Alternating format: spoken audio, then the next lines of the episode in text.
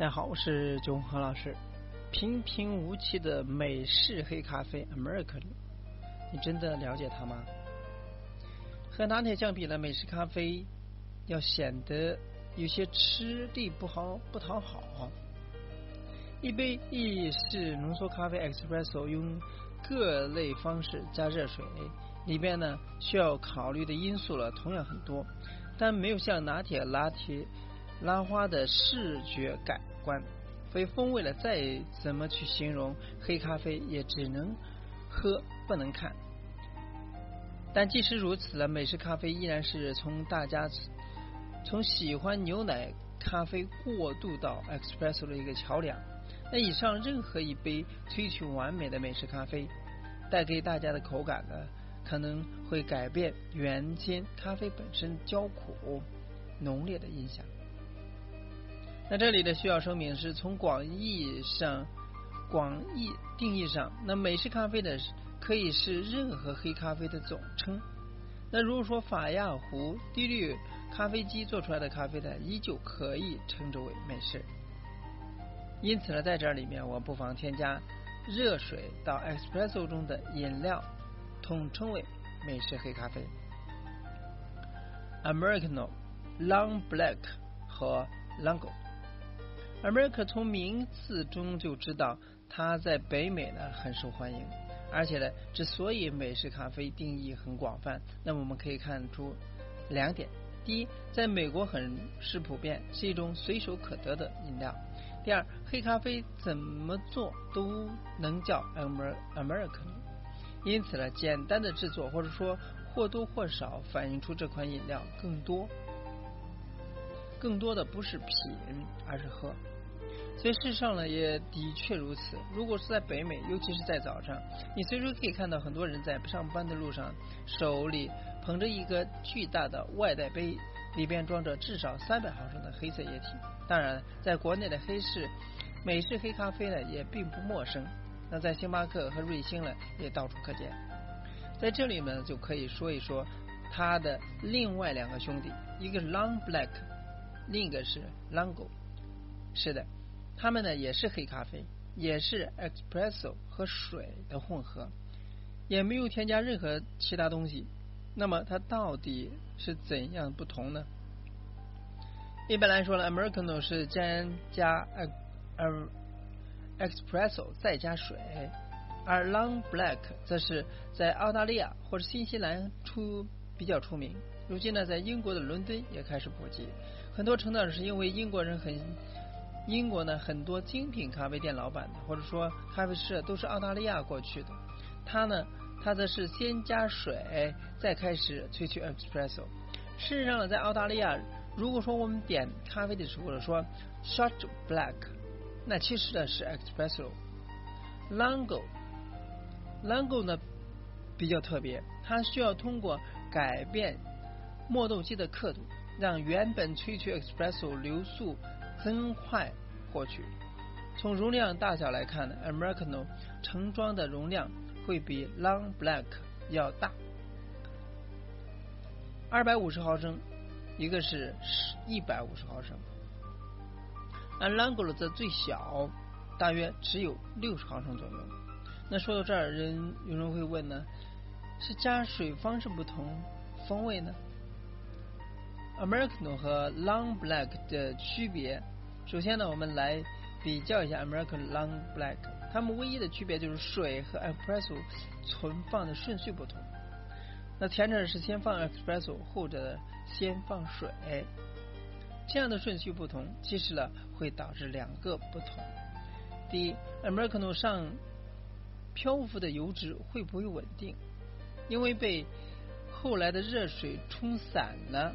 而 Long Black 则是让 Espresso 渐渐的落入热水的表面，因此呢，从图中可以看到 Long Black 的油脂呢一开始就比较深，而且呢是比较持久。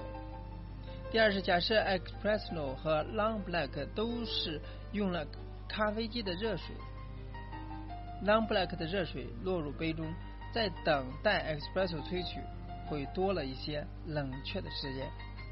总结了这两点呢，我们就会发现 Long Black 的油脂呢会多一些，而且呢可能呃只是可能啊，因为我们假设都是咖啡机出水口里面出来的水，那 American 的温度呢高一些，那么我们这样呢对我们的风味呢比较有怎样的意义呢？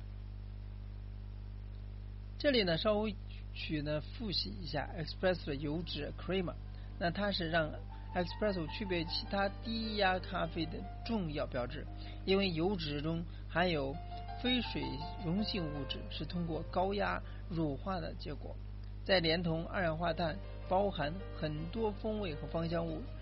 与此与此同时，这层油脂呢，由于有非水非水溶性的成分，因此在喝入口中会有让舌苔上形成薄膜，而这层薄膜既给我们带来了持久回味，也弱化了我们对苦味的敏感度。因此呢，在同等 espresso 同等体积下，Americano 也会比 Long Black 稍苦一些。那在这里呢，需要补充的是。油脂的多少是能够判断咖啡豆的新鲜度，但油脂的多少与咖啡风味优劣并无绝对关系。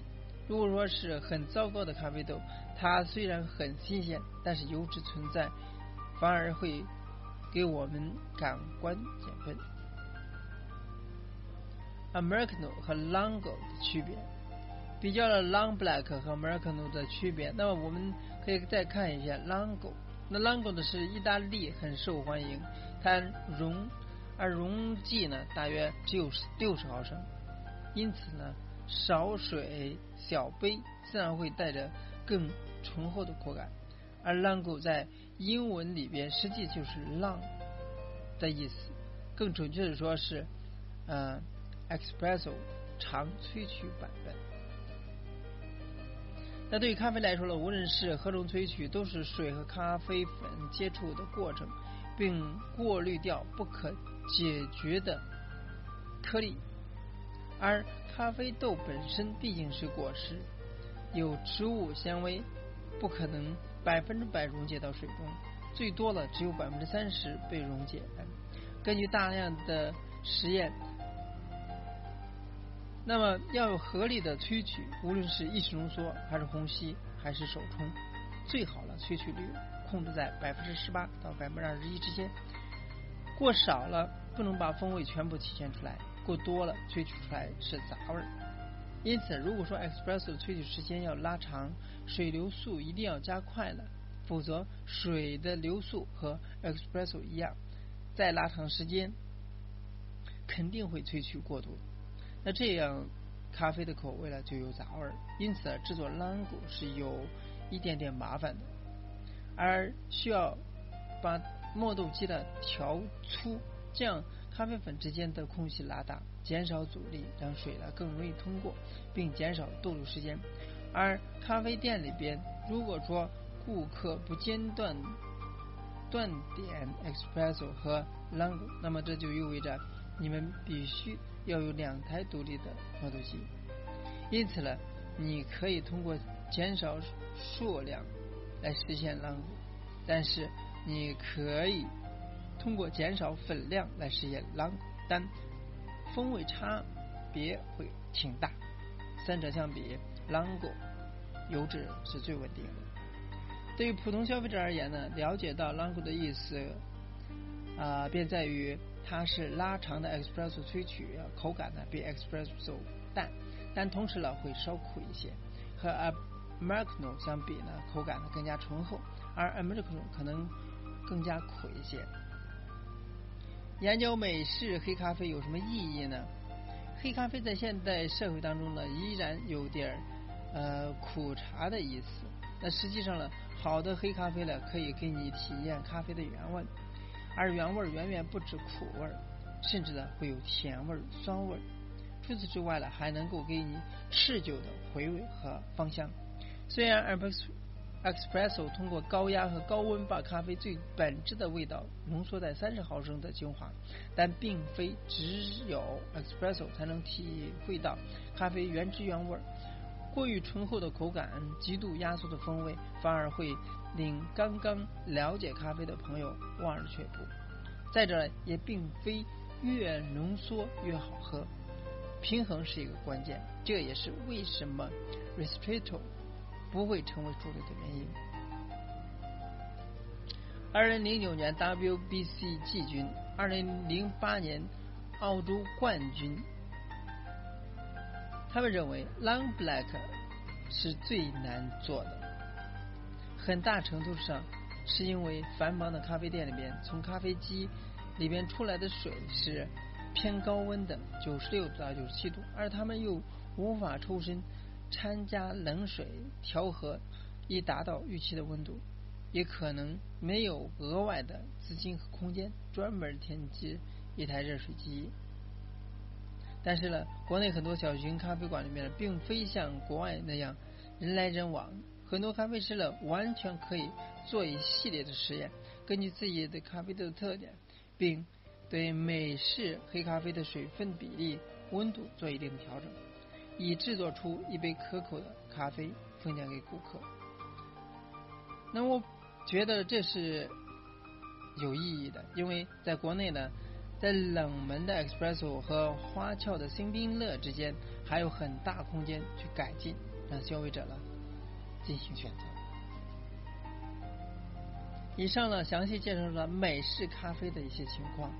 那么，呃，美式咖啡的分支有 Long Black、Longo，那它们又有什么区别？希望通过以上的了解呢，你更多的除了 espresso 之外呢，更多的啊。